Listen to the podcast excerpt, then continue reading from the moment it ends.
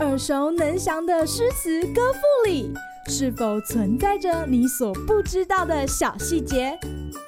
快跟着师傅麦恩居一起补充韵文当中的小惊喜！大家好，欢迎来到今天的师傅麦恩居。今天要来和大家分享的是李白的《早发白帝城》。朝辞白帝彩云间，千里江陵一日还。两岸猿声啼不住，轻舟已过万重山。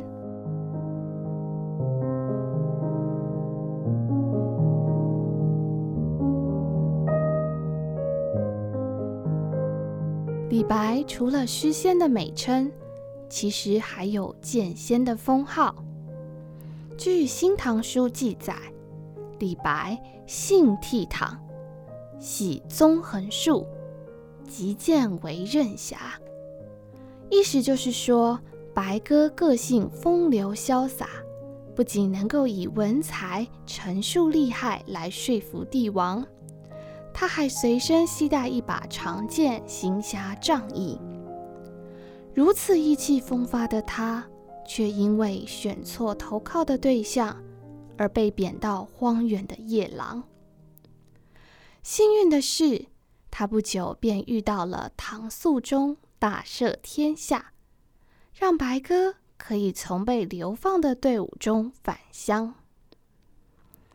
这首诗，李白虽然没有直白的说出那种激动、开心的心情，但诗中却处处透露着欢喜之情，像是位在重庆的白帝城。与位在湖北的江陵，千里的距离却能一日抵达，堪比现今高铁的速度啊！这其实就是在时间上运用了夸饰的修辞，来表达诗人他迫不及待回乡的心情。今日 NG 点。特别的是，原题运用在中国古典文学里，经常是象征着悲伤的情感。例如，杜甫《登高》“风急天高猿啸哀”，就是从萧瑟的秋风、猿猴的啼叫声来衬托自己半生潦倒不得志的苦境。因此，李白在这首欢乐的诗中融入了猿啼的意象，便值得我们再深深的体会。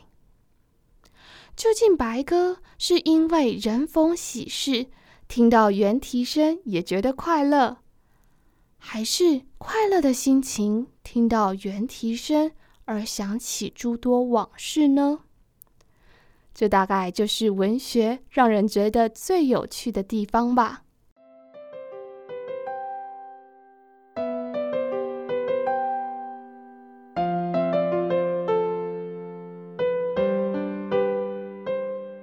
白鸽在这首诗里运用了夸饰的手法描写时间，而师傅最近追剧也追到了《香蜜沉沉烬如霜》里面，他则是运用了拟人法来描写时间。有句台词是说道：“时间过得张牙舞爪，光阴逃得死去活来。”这是不是也很传神呢？小朋友，下次描写时间的时候，不妨也试试看不同的方法吧。那今天的师傅麦恩居就到此结束喽，下回见，拜拜。感谢收听今天的师傅麦恩居。想要了解更多有关韵文的趣味知识，请记得按下订阅键，follow 我们，让你的诗词。歌赋不 NG。